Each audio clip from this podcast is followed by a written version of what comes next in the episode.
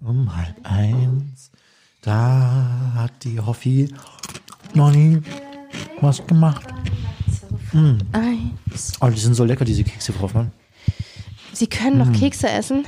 Sie meinen die Chipsies. Ich habe schon Hunger, sag ich Ihnen. Ey, das war so eine Kackidee von uns hier, ne? Adult Gold. Jetzt dachte ich, Sie sagen, das war so eine Kacksendung. Nein, das war eine voll schöne Sendung. Ja. Aber es war eine scheiß Idee von uns zu sagen, ja, wir fressen den ganzen Tag nur noch Süßigkeiten. Sie und sind Kekse. schuld. Sie sind hier mit dem ganzen Rucksack an Süßigkeiten angekommen heute. Heißt ja nicht, dass wir nicht dazu noch eine gescheite Pizza oder sowas bestellen könnten. Nächste Woche müssen wir wieder was bestellen, Frau Hoffmann. Das Ja, halte ich nicht durch. Vier Stunden nichts nicht? essen, das ist fürchterlich. Hoffmann und Kollmann. Völlig überzogen. Der Podcast. Können Sie sich vorstellen, dass das Folge 17 ist mittlerweile? Folge seit 17 Wochen, also mit Sommerpause, aber sonst 17 Wochen machen wir hier jede Woche jetzt so einen Podcast am Abend. Vielleicht ist 17 auch eine geile Zahl, äh, Zahl um mal aufzuhören.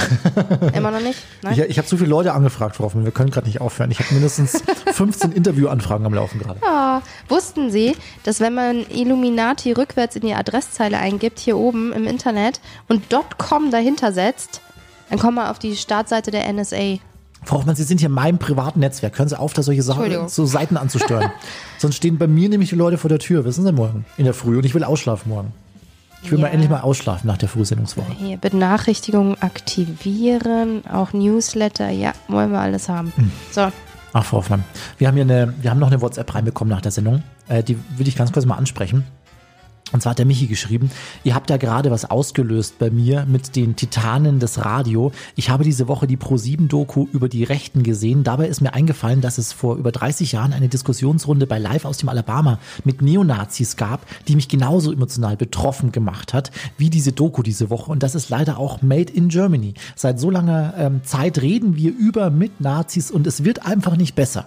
Da hat er recht. Haben Sie diese Doku auch gesehen? ja, bisher leider nur zur Hälfte, weil ich äh, zwischendurch wirklich ins Bett musste. Ich war ja krank.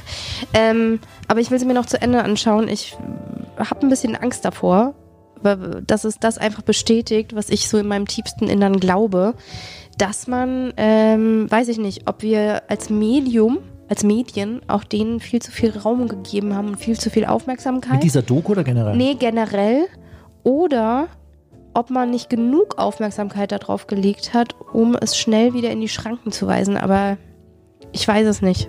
Irgendwas hat man falsch gemacht. Plötzlich sind sie wieder da. Früher habe ich noch gedacht, ganz ehrlich, so bis zu, keine Ahnung, bis zu meinem 30. Lebensjahr dachte ich, oh Gott, Rechte. Die gibt's doch. Gibt's die wirklich noch?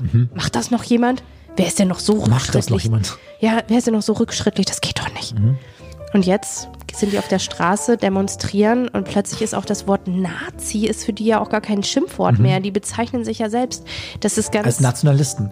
Diese, diese Doku klärt übrigens auch genau diese Frage, wieso, auf, wieso es auf einmal wieder so viele von diesen Menschen gibt und klärt diese Frage auch auf. Ich möchte jetzt nicht spoilern, ich kann nur empfehlen oder wir können nur empfehlen, sich diese Doku mal anzugucken. Für Pro7 Verhältnisse wirklich richtig cool. Zwei Stunden, richtig lang, aber wirklich gehaltvoll und wirklich spannend und äh, auch noch werbefrei. Also wurde werbefrei auf Pro7 ausgestrahlt und kann man sich jetzt auch werbefrei in der Mediathek ansehen und ähm, kann ich nur empfehlen vom lieben Pro7-Kollegen Thilo Mischke produziert und, moderiert und der macht es richtig gut. Dann gibt es ja noch eine, ist das auch eine Doku, dieses Social Dilemma? Das habe ich vor ein paar Wochen gesehen, das ist auch sehr spannend, auch bei Netflix. Da Das steht bei mir auch irgendwie auf, dem, auf der To-Do-Liste. Ich weiß noch nicht genau, muss ich mich da vorher dann schon, ich meine, erzählen die mir was Neues, dass Facebook und so weiter alles über mich wissen, das weiß ich doch schon vorher. Ja, da geht's noch ein bisschen tiefer. Es ist schon, das ist schon die Hauptfrage, aber äh, es geht auch ein bisschen darum, wie, wie die mit ihnen spielen. Ne? Also wie, Aber wie, benutzen sie seitdem Google, Facebook und so weiter nicht mehr? Also von Google komme ich, komme ich schwer weg, weil es dann doch so diese Hauptsuchmaschine ist, mit der man alles findet. Facebook nutze ich wirklich eigentlich nur noch freitags für unsere Musikwünsche.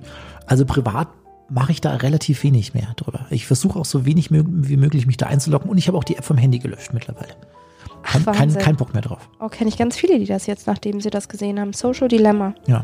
Also das ist, ähm, da, da packen Menschen aus, die einfach seit Jahren ähm, gearbeitet haben bei den- Google, genau. Facebook etc. und auch so in den höheren Etagen. Und In die den packen einfach aus und sagen, wie es im Hintergrund wirklich abläuft Ja. und was sie mit uns tun.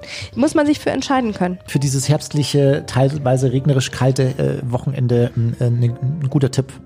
Ist ja eigentlich auch perfektes Wetter dafür, um mal so ein bisschen die mystischen, gruseligen Sachen rauszuziehen. Ja. Mögen Sie das? Gruselfilme Ich gucken, bin, Herr großer, ich bin ein großer Fan von, wobei Gruselfilme nicht allein, wenn dann zu zweit. Ja, schon, ne?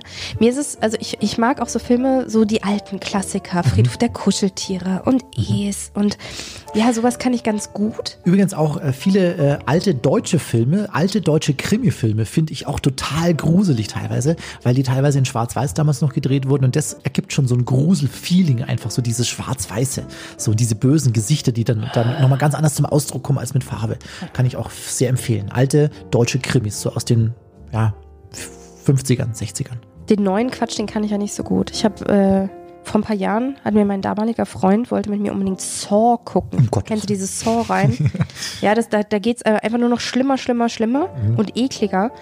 Und äh, nach, ich glaube, es waren 20 Sekunden, wurden meine Lippen weiß und ich bin so halb vom Sofa gekippt Mhm. und habe dann gemerkt, okay, ich habe meine Grenze erreicht. Also Saw ist nichts mehr für mich, das kann ich nicht. Und wissen Sie, was auch teilweise wirklich gruselig ist? Es gibt mittlerweile gemeinsame Public Viewings. Also wir hatten es hier auch mal eine Zeit lang. Aktenzeichen XY ungelöst im ZDF. Also mit richtigen Fällen. Mit halt. richtigen Fällen, wo Polizisten ihre aktuellen oder vergangenen Fälle vorstellen, die sie bisher nicht lösen konnten oder nicht aufdecken konnten. Und da werden dann die Zuschauer um Hilfe gebeten. Und äh, da erfährt man auch mal so die tiefen Abgründe, die hier in Deutschland vielleicht sogar ein paar Häuser weiter äh, passieren, von denen man so gar nichts mitbekommt. Und genau sowas hat uns auch auf die Spur geführt von einem ganz besonderen Menschen. Und den wollen wir euch heute Abend vorstellen. Genau, Josef Wülfing. Hoffmann und Kollmann. So, jetzt aber mal im Ernst. Ego FM. Schöne neue Radiowelt. Unzählige Male, Frau Hoffmann, hat er dem Bösen ins Auge geblickt und den grausamsten Mördern der Stadt Geständnisse entlockt. Der ehemalige Chefermittler der Münchner Mordkommission Josef Wülfling, der kennt sämtliche Tricks der Vernehmungskunst. Vielleicht kann er den ein oder anderen auch bei Ihnen heute mal anwenden. ähm, damit klärte er nämlich äh, in seiner Dienstzeit spektakuläre Fälle, wie zum Beispiel den Sedelmeier und den Mooshammer-Mord auf. Der schnappte Serientäter und er verhörte hunderte Kriminelle und wir hatten das große Glück, mit ihm zusammen über seine alten Tatorte zu laufen. Und das war ein total krasser Abend. Also es war schon dunkel, wir haben uns am Marienplatz getroffen und es hat angefangen zu regnen und es war kalt. Und dann sind wir von einem Tatort zum nächsten geschlendert und er hat uns einfach auch von seiner Arbeit erzählt und auch Fragen beantwortet, wie zum Beispiel, welche Arten es von Mördern überhaupt gibt.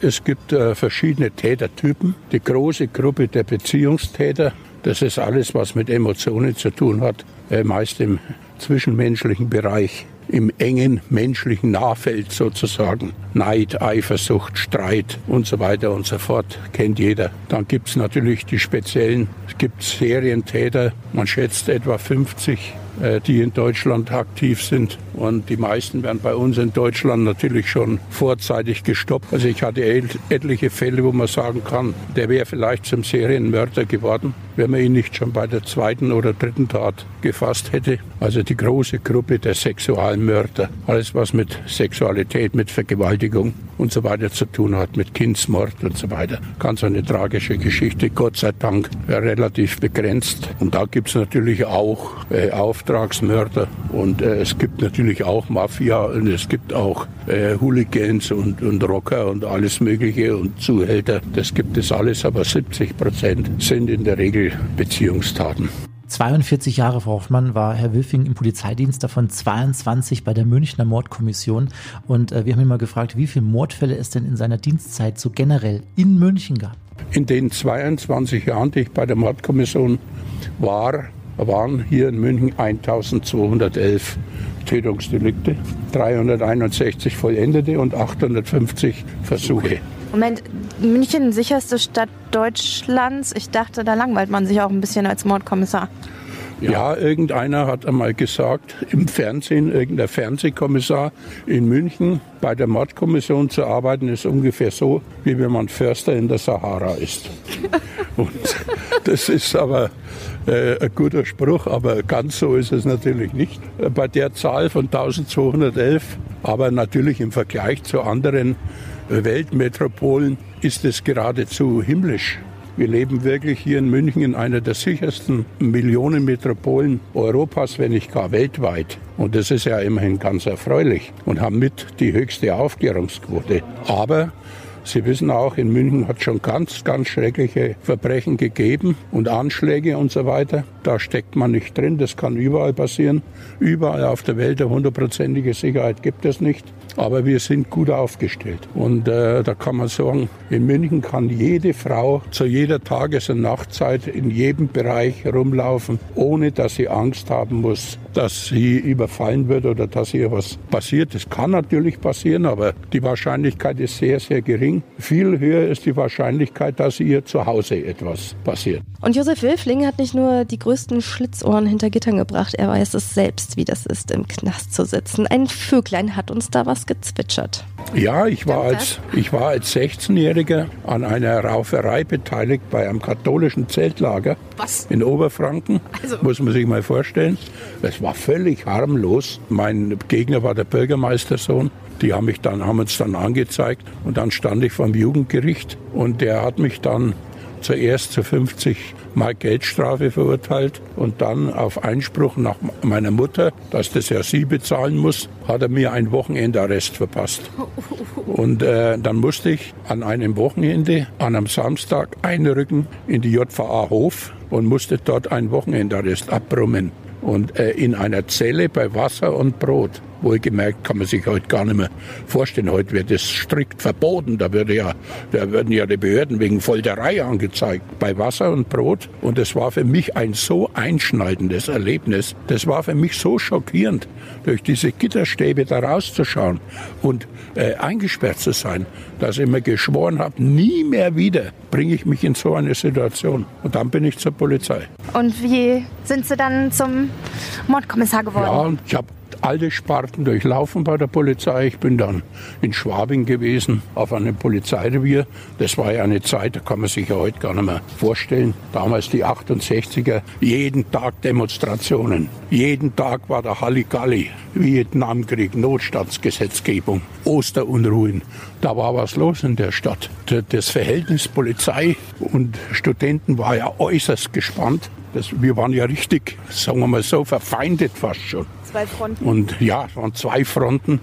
Und wenn man in Schwabing mit dem Streifenwagen unterwegs war, hat man aufpassen müssen, dass man nicht angegriffen wurde. Und man konnte auch das Auto nicht alleine stehen lassen, sonst waren die Reifen zerstochen und das Blaulicht zerschlagen. Das war damals eine äh, wahnsinnige Zeit und hat sich Gott sei Dank dann wieder beruhigt. Dann ging es halt weiter. Ich war Zivilfahnder. Auch hier gleich am Hofbräuhaus war ich dann in eine Schießerei verwickelt, wo ich dann fast einen Kopfschuss erlitten hätte. Und gerade um ein Haar ging die Kugel knapp über meinen Kopf drüber. Ja, war schon einiges los damals. Schon einiges erlebt, der Herr Wilfling. Und er kann sich sogar aber noch an seinen ersten großen Fall erinnern. Mein erster großer Fall war ein Mordversuch an einer jungen Studentin im Olympiagelände. Und das war ein junger Mann aus Norddeutschland, der nach München kam zum Studium und hat äh, Germanistik studiert und ist dann außer Kontrolle geraten und hat diese Stadt überzogen mit einer unglaublichen Serie von äh, schwersten Delikten, Banküberfälle, äh, Raubüberfälle, Brandstiftungen, Bombenanschläge.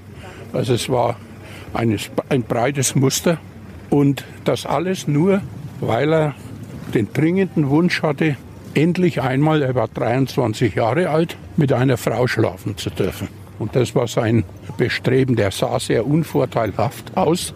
Mit seinen 23 Jahren hatte er so einen komischen Haarkranz, eine Vollglatze und fand halt wenig Beachtung. Und sein Ziel war, endlich mal mit einer Frau zu schlafen. Das hat nicht funktioniert. Dann hat er sich überlegt, da war er dann Exhibitionist und hat sich als Nachtsfrauen so ein bisschen überfallen. Und äh, dann hat er sich immer mehr gesteigert. Dann hat er eine Bank überfallen und ist ins Bordell gegangen mit dem Geld und wollte es mit einer Prostituierten probieren. Hat nicht funktioniert. Und dann kam er auf die Idee, jetzt versuche ich es mit Gewalt. Und den haben Sie geschnappt. Und den haben wir dann überführt nach einem Jahr. Ein Jahr dauerte dieser Kampf zwischen ihm und mir. Wir konnten ihm nichts beweisen. Und er war nicht bereit, irgendwas einzugestehen oder zuzugeben. Aber wir waren sicher, er war es Womit hat er sich verraten? durch das Geständnis. Es war dann wirklich so eine äh, Verbindung entstanden zwischen ihm und mir. Äh, der hat mich dann so als eine Art, ja, fast schon wie ein Kumpel betrachtet, weil ich ein Jahr an dem dran war. Und er hat mit niemandem Kontakt gehabt und der, vor mir hat er einen gewissen Respekt. Und dann kam jene Nacht, da hat er wieder mal eine Bombe gelegt im Sozialamt und da ist er erwischt worden und dann bin ich aus dem Urlaub heimgefahren haben geholt. Dann kam diese legendäre Nacht der 17-stündigen Vernehmung, an deren Ende er dann gesagt hat, ich war's. Ich habe sie niedergestochen. Dann hat er alles bis ins kleinste Detail gestanden, was er jemals getan hat in dieser Stadt. Und es war wirklich teilweise skurril. Trotz dieses mühseligen ersten Falls, Herr Wiffing, haben Sie, sind Sie dabei geblieben und die Karriere begann eigentlich erst somit. Ich meine, grundsätzlich, wie geht man denn typischerweise an einen, einen Mordfall ran? Was sind da die ersten Vorgehensweisen? Das ist völlig verschiedentlich. Also Mord ist nicht gleich Mord. Das meiste sind ja Beziehungstaten, die aber genauso schwierig natürlich zu erklären sind. Und ein festes Muster gibt es nicht. Beginnen Morde ohne Leiche mit der Vermissung der Person. Das kann man nie sagen. Man kommt an einen Tatort und denkt sich, na ja, oh je, das wird eine langwierige Geschichte. Und zwei, drei Stunden später kann es schon geklärt sein. Oder man kommt an einen Tatort und denkt, oh, das, man, das wird nicht besonders schwierig sein. Das liegt da eigentlich klar auf der Hand. Und dann dauert es jahrelang. Und äh, das kann man vorher nicht sagen. Dann schauen wir uns mal einen Ihrer bekanntesten Mordfälle an. Wir sind nämlich jetzt auf der Maximilianstraße, können ja noch ein bisschen weiter wandern. Erzählen Sie mal, ähm, was da damals genau vorgefallen ist und wie Sie an diesen Fall rangegangen sind. Das war im Jahre 2005. Ich hatte noch drei Jahre bis zu meiner Pensionierung. Und dann kam eines Morgens der Anruf, es war ein Freitagmorgen, der Herr Mooshammer liegt tot in seiner Wohnung. Und äh, auf meine Frage, ob das ein Fall für die Mordkommission ist, hat der Kollege gesagt, ja, wenn jemand viermal ein Kabel um den Hals geschlungen hat, dann geht er davon aus, das ist ein Fall für die Mordkommission. Und da hat er natürlich recht gehabt. Wir sind dann rausgefahren. Ich kann mich noch erinnern, als ich ankam dort mit meinem VW Polo, waren schon mindestens zwei Dutzend Kamerateams da. Ich weiß heute noch nicht, wie die das gemacht haben. Die waren schneller als ich, wobei ich jetzt nicht der Schnellste war, weil ich war eigentlich nie der Schnellste. Aber das war dann schon absehbar, oh je, das wird äh, entsprechendes Presseecho geben. Und tatsächlich lag er dann tot in seiner Wohnung im ersten Stock vor dem Schlafzimmer. Er war begleitet, er lag auf dem Rücken. Die Kleidung war ordentlich, man hat gesehen, äh, hier hat kein großer Kampf stattgefunden. Das Kabel war um den Hals geschlungen. Entsprechend war natürlich die Zunge nach außen getreten und so weiter und die üblichen äh, Merkmale. Und in dem Schlafzimmer bellte Daisy, der berühmte Hund. Den Hund musste man dann erstmal bergen. Und zwar so bergen, dass er das Herrchen nicht sehen konnte, das Tote. Das haben die Angestellten verlangt, damit das Tierchen nicht traumatisiert ist. Und den haben wir halt in der Tasche dann rausgetragen. Ja, und dann ging's los. Was war das? Was steckte dahinter? Jetzt wussten wir natürlich, dass der Herr Mooshammer nächtens alleine mit seinem Rolls-Royce durch die Gegend fährt, hauptsächlich in der Bahnhofsgegend hier umeinander und nach Sexualpartnern sucht. Das war bekannt. Das haben alle Insider gewusst was ja auch kein Wunder ist, weil es war ja nicht gerade unauffällig, mit einem hellen Rolls-Royce durch die Gegend zu fahren. Und an dem Abend kam er eben an den Falschen, nämlich an seinen Mörder, diesen jungen Iraker, der gerade vorher in einem Spielcasino das ganze Geld seiner Freundin verzockt hatte und äh, in gewisser Weise tief verzweifelt war. Und dann hält natürlich einer mit einem Rolls-Royce und nimmt ihn mit in eine Villa, wo es nach Geld geradezu stinkt. Und da kann man sich leicht vorstellen, dass der natürlich dann nicht mit 80 Euro zufrieden war, sondern der hat seine Chance gesehen ui, da könnte ich jetzt Kohle machen oder da ist was zu holen, hat sich entschlossen, ihn umzubringen. Und äh, das ist ihm dann gelungen, das hat man genau rekonstruiert. Äh, Mooshammer hat ja immer seine, seine Freier immer zurückgefahren. Dort, wo er sie auf genommen hat, hat er sie wieder hingebracht. Und äh, wir gehen davon aus, dass der Herr Mooshammer die Treppe runterging, vom ersten Stock nach unten und als er ein paar Stufen tiefer war, hatten der andere von hinten blitzschnell dieses Kabel um den Hals rumgeschlungen, das er vorher aus der Schublade genommen hat, während der Mooshammer im Badezimmer war und hat sich sauber gemacht. Und äh, dann hat er ihn umgerissen, der lag dann mit dem Rücken am Boden. Dann hat er an diesem Kabel dermaßen festgezerrt, dass das richtig um den Hals sich eingeschnürt hat hat. Und äh, auf diese Weise wurde er erdrosselt. Ja, und dann hat der Täter äh, die Taschen von ihm ausgeleert und hat noch Geld gesucht und ist dann abgehauen. Gott sei Dank konnte man zwei Tage später an diesem Kabel Und zwar an einer Stelle, die dann gebrochen war. Das Kabel war zerrissen und innen an dem Draht, der innen läuft, eine DNA-Spur entdecken. Eine sensationelle Leistung von der Rechtsmedizin. Und diese DNA-Spur ergab sogar einen Treffer in der DNA-Datei. Denn dieser Täter war schon mal erkennungsdienstlich behandelt worden, weil er wegen Vergewaltigung angezeigt worden ist von einer Ex-Freundin. Und deshalb war er in der Datei. Und so kam es äh, zu diesem Treffer. Jetzt war die Frage, wo ist er? Er hat ja sonst immer bei seiner Freundin gewohnt und Gott sei Dank ist er dorthin noch einmal zurückgekehrt. Er wollte sich ins Ausland absetzen, aber einmal noch kam er zurück und genau in dem Moment haben wir ihn abgefangen und haben ihn festgenommen. Dann wurde er zur Mordkommission gebracht, hat dann auch gestanden. In dem Sinne, dass er behauptet hat, äh, Mooshammer hätte mit ihm gestritten und sie hätten einen Streit gehabt, er wollte ihn nicht bezahlen. Und äh, sein gutes Recht, das ist klar, das nennt man die subjektive Wahrheit der Täter. Klar, kein Täter wird sich in dem Sinne selber belasten, sondern der wird versuchen, Schadensbegrenzung zu betreiben. Und das muss man äh, ihm auch zugestehen, das ist ein gutes Recht. Das Gericht hat es ihm natürlich nicht geklappt. Man konnte eindeutig nachweisen, dass es ein heimtückischer Angriff war und dass er aus Habgier gehandelt hat. Und deshalb ist er auch zu lebenslanger Haft verurteilt worden, wobei auch noch die besondere Schwere der Schuld festgestellt wurde. Und das heißt, dass er nach 15 Jahren auf keinen Fall auf Bewährung entlassen werden kann, sondern da kommen dann nochmal fünf bis zehn Jahre obendrauf.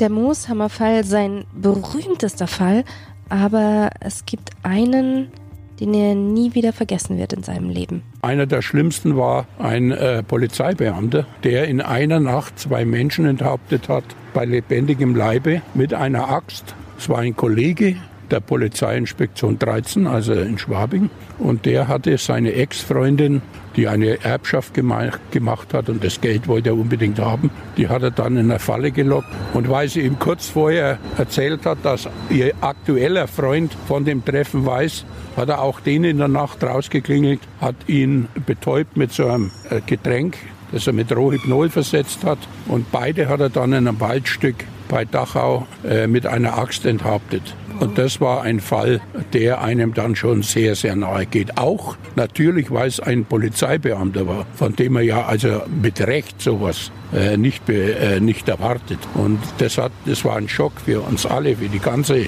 Münchner Polizei. Und äh, Gott sei Dank ist es uns gelungen, äh, das aufzuklären, obwohl wir wochenlang nach den Leichen gesucht haben. Wir wussten, er war's, aber er hat uns natürlich nicht am Anfang mit der Wahrheit bedient, das ist ja logisch, sondern hat es wie alle Täter bestritten und wir fanden dann keine Leichen und haben äh, Riesensuchaktionen durchgeführt, wurden dann immer wieder auf die falsche Pferde gelockt von Mitteilern, die äh, sich teilweise einen Spaß draus gemacht haben und haben äh, Meldungen gemacht, ja, wir haben das Auto da und da gesehen. Dann wurden wieder Riesenwaldgebiete durchsucht und äh, wir fanden auch Leichen und äh, Dutzende von toten Hunden und alles Mögliche, aber halt nicht unsere Leichen. Und die wurden erst einige Wochen später von einem Pilzesammler entdeckt in der Nähe von äh, da draußen in Fahrenshausen in der Gegend, der da durch den Wald ging und dann einen wahnsinnigen Leichengeruch wahrnahm. Und äh, so ist man dann, hat man die dann gefunden, ohne Köpfe und ohne Hände. Aber man hat gewusst, das sind die beiden Vermissten. Mit diesem Wissen ist er dann konfrontiert worden. Es ist aber schon wochenlang, hat er gewusst, wenn wir die Leichen haben, dann wird er nicht mehr leugnen können. Und äh, so war es dann auch. Er hat dann ein Geständnis abgelegt und hat uns auch gezeigt, wo er die Köpfe vergraben hat und die Hände. Und zwar in einem Feld. Und äh, diesen Anblick, als wir die Köpfe ausgegraben haben, den vergisst man sein Leben lang nicht. Und das sind die Bilder, die man mit sich herumträgt, bis man irgendwann einmal stirbt, äh, die man nie vergisst, aber mit denen man natürlich umgehen kann. Das muss man lernen. Die einem nicht jetzt äh, in Angst und Schrecken versetzen, aber die vergisst man nicht. 42 Jahre war er im Polizeidienst, 22 davon bei der Münchner Mordkommission. Äh, Josef Höfing, mit dem wir nachts durch München gelaufen sind und uns äh, alte Tatorte angeguckt haben. Und da musste natürlich, natürlich auch die Frage gestellt werden, ob bei ihm in der Zeit als Kommissar auch mal was schiefgelaufen ist. Das gehört dazu, dass auch mal etwas schief geht. Und es gehört auch dazu, dass man nicht alle Fälle klären kann. Und in einigen Fällen ist es wirklich äh, sehr belastend. Es gibt heute noch drei Fälle von jungen Frauen, die in den 90er Jahren 91, 93, 95 aus München verschwunden sind. Das eine war die 18-jährige Sonja Engelbrecht die aus dem, vom Stiegelmeier Platz spurlos verschwunden ist. Wir gehen davon natürlich davon aus, dass sie ermordet wurde. Zwei Jahre später wurde eine kanadische Studentin hier in München, mitten in der Stadt, am Lehmbachplatz in der in dem Nachtcafé. Da war sie zuletzt verschwunden und dann Monate später fand man ein Bein von ihr in einem Waldstück bei Otterbrunn und wiederum Monate später ein Arm von ihr in der Isar in Landshut und beide Teile waren eingefroren. Das konnte man feststellen. Das heißt, es muss irgendwo eine Gefriertruhe gegeben haben, wo diese Teile eingefroren waren und dann entsorgt wurden. Und das sind Fälle, die konnten nie geklärt werden und äh, das belastet einen. Weil die würde man natürlich wahnsinnig gerne klären, weil ja die Familien daran zerbrechen. Die Familien sind daran zerbrochen. Okay, jetzt ohne Herrn Kollmann. Noch verstehen wir uns zwar ja super, aber wie sieht denn der perfekte Mord aus? Den perfekten Mord gibt es nicht. Es gibt den unentdeckten Mord. Leider Gottes tausendfach. Denn äh, auf einen entdeckten Mord kommt mindestens ein unentdeckter, sagen die Experten. Und das sind dann die Fälle, äh, wo man sagt, wenn auf einem Friedhof auf jedem Grab, wo ein Ermordeter drin liegt, ein Lichtlein brennen würde, dann wäre der Friedhof Tag und Nacht hell erleuchtet. Das sind die Fälle, die uns gar nicht bekannt werden. Wenn sie uns aber bekannt werden, dann ist die Frage, was verstehe ich unter einem perfekten Mord? Perfekt heißt ja vollkommen, vollendet. Tut sich schon mal die Frage auf, kann ein Mord überhaupt vollkommen und vollendet sein? Und ist es das Verdienst des Täters, dass er nicht überführt wurde? Oder war es das Versagen der Ermittler? Das ist die große Frage. Ich habe einen einzigen perfekten Mord miterlebt, der auch nicht geklärt werden konnte zu meinem Ärgernis. Und das war wirklich der allereinzigste. Also, es gibt ihn. Hoffmann und Kollmann. So, jetzt aber mal im Ernst. Ego FM. Schöne neue Radiowelt. Josef Hilfing, Frau Hoffmann, jetzt kann ich heute wahrscheinlich nicht schlafen. Bleiben Sie hier heute Nacht. Sie können, ich, ich richte Ihnen auch alles her hier mit Decke und Sie kriegen noch So eine gute ich Sie Nacht. ja gar nicht, Herr Kollmann. so, ein, so eine gute Nacht hier kriegen Sie noch und, und alles, was Sie brauchen, Frau Hoffmann. Ich bin eh so ein bisschen angeduselt von dem warmen Bier, der sich heute die ganze Zeit während der Sendung getrunken hat. Ja, dann, dann bleiben Sie einfach Vielleicht hier. bleibe ich heute. einfach hier. Bleiben Sie einfach hier. Und dann erzählen wir uns gegenseitig Gruselgeschichten. ja, genau. Nee, wir schauen so an. wir schauen so. Uah. Ach, Frau Hoffmann, eine Sache müssen wir heute noch mal kurz ansprechen hier an dieser Stelle. Wir sind wieder preisverdächtig. Wir jetzt persönlich nicht. Also unser Chef ist preisverdächtig. ja, sollen wir, sollen wir überhaupt noch Ja, kurz. Werbung machen? Ja. Nachdem Sandra Gern, äh, unsere Kollegin für das Ego FM Chelsea Hotel, schon den deutschen Radiopreis abgesahnt hat, auf dem, boah, wir sind so sackstolz auf sie, ähm, hätten wir jetzt gerne noch, kurz bevor wir die Weltherrschaft an uns reißen, den Comedy-Preis. Und zwar von der BLM. Mhm. Und den könnt ihr abstimmen für den BLM-Hörfunkpreis. Und zwar im Bereich Col Comedy sind wir Kollmann, vorhanden. Im Bereich Kollmann. Im Bereich Kollmann. Comedy sind wir vorhanden und zwar unser Programmchef äh, Fred Schreiber. Der ist eher so ein bisschen ungewollt lustig. Seine Tagebücher wurden veröffentlicht, vertont. Niemand weiß warum oder woher oder wer es getan hat. Wir feiern den Menschen nur sehr dafür und wenn ihr euch da mal reinhört oder auch nicht, klickt einfach mal für uns, gebt uns eine Stimme und vielleicht bekommen wir dann auch noch den Comedy-Preis. Und also ich habe ich hab's im Pipi, wir haben einen Run. Herr Kollmann, wir haben Im, einen Im Run. Pipi haben Sie es? Ja, ich hab's im Pipi. egofm.de, da gibt's alle Infos dazu. Frau ich habe noch eine, eine Nachricht für Sie jetzt an diesem Abend. Was denn? Kurz nach vier Stunden Sendung und äh, noch Ewigkeiten Podcast. Ich habe gerade meine Corona-Warn-App aufgemacht und äh, mir wird hier gerade mitgeteilt, dass ich eine Begegnung mit niedrigem Risiko hatte. Frau Hoffmann, sind Sie das, sind Sie das vielleicht? Sie hatten eine Begegnung mit einer später waren Corona... doch bei Trump. Sie, Sie hatten, wir wollten nicht mehr drüber reden, Frau Hoffmann. Den ganzen Tag geht's hier nur um Trump, Trump. Sie hatten eine Begegnung mit einer später Corona-positiv getesteten Person. Ihr Infektionsrisiko wird auf Grundlage der Daten der Risikoermittlung dennoch als niedrig eingestuft. Waren Sie nicht länger als zehn Minuten wahrscheinlich oder Viertelstunde an dieser Person nah dran? Kann ich nicht gewesen sein. Wir sind zu nah an einem Fleck. Eine Frage habe ich noch an Sie. Nennen Sie drei Gemüse. Achso, die haben Sie mir ja schon gestellt hier heute. Die aussehen wie ein Penis? ja, das haben Sie mir. Aubergine, warte, Zucchini, Drei. Äh, Pastinake. äh, welche drei? Nee, das hatten wir auch schon. Die, die Karten hatten wir ja hier heute schon alle. Wir machen sie, nehmen sie halt ein neues sie- Stapelchen. Wir haben die- noch nicht alles durchgespielt. Wir Nennen- spielen das doch erst seit vier Wochen. Ach ja, hier. Nennen Sie zwei Legenden, die durchaus wahr sein können. Wieso denn nur zwei? Das heißt doch drei Star. Es sind aber nur zwei jetzt hier. Zwei Legenden, die wahr sein könnten. Kennen Sie, kennen Sie eine Legende? Loch Ness vielleicht? Haben Sie? Die Legende von Loch Ness und dem Yeti, das haben wir schon geklärt. Yeti haben wir mit Reinhold Messner geklärt. Äh, persönlich geklärt, könnt ihr nachhören bei unserem Podcast. Die Legende, dass Frau Hoffmann während der hoffmann kommand radioshow freitags von 16 bis 20 Uhr mehr als viel Alkohol trinkt, die äh, würde ich an dieser Auf Stelle, dem Sofa liegt und nichts macht, während Herr Und Kollmann sich macht. den Arsch abarbeitet. diese Legende ist, wahr. Nicht wahr. so, das war's von meiner Seite. Wir gucken jetzt noch irgendeinen scheiß Gruselfilm, Herr Kollmann. Bleiben Sie hier. Ja, ich bin Ah, ein toll. hier. Draußen ist eh so ein Sturm drauf und da würden Sie nicht weit kommen mit Ihrem Fahrrad. da, Oh, das, äh, außer, Sie hätten, außer Sie hätten Rückenwind, dann schon vielleicht. Sie sind schon ein bisschen süß. Ach, Vielleicht hole ich mir doch ein Taxi. Was wollen Sie sich? Vielleicht hole ich mir doch ein Taxi. Ne, bleib, bleiben Sie ruhig hier. Bleiben Sie nach dem, nach dem Interview hier mit dem, mit dem Josef Höfing. Sind Sie, Das sind bin ich Sie heute ein bisschen- bisschen Schisser. Bin ich ein bisschen. Sehe ich ein. So, über die starke Frau hier reden. Wollen wir uns was zum Essen bestellen? Ja, bitte. Jetzt habe ich echt Ja, Hunger. ich habe so einen Na scheiß ja, Hunger. fragen Sie mich mal. Das waren Hoffmann und Kollmann. Völlig überzogen. Der Podcast. Die Radioshow dazu gibt's jeden Freitag von 16 bis 20 Uhr bei Ego FM. Schöne neue Radiowelt. Sushi oder Pizza? Beides.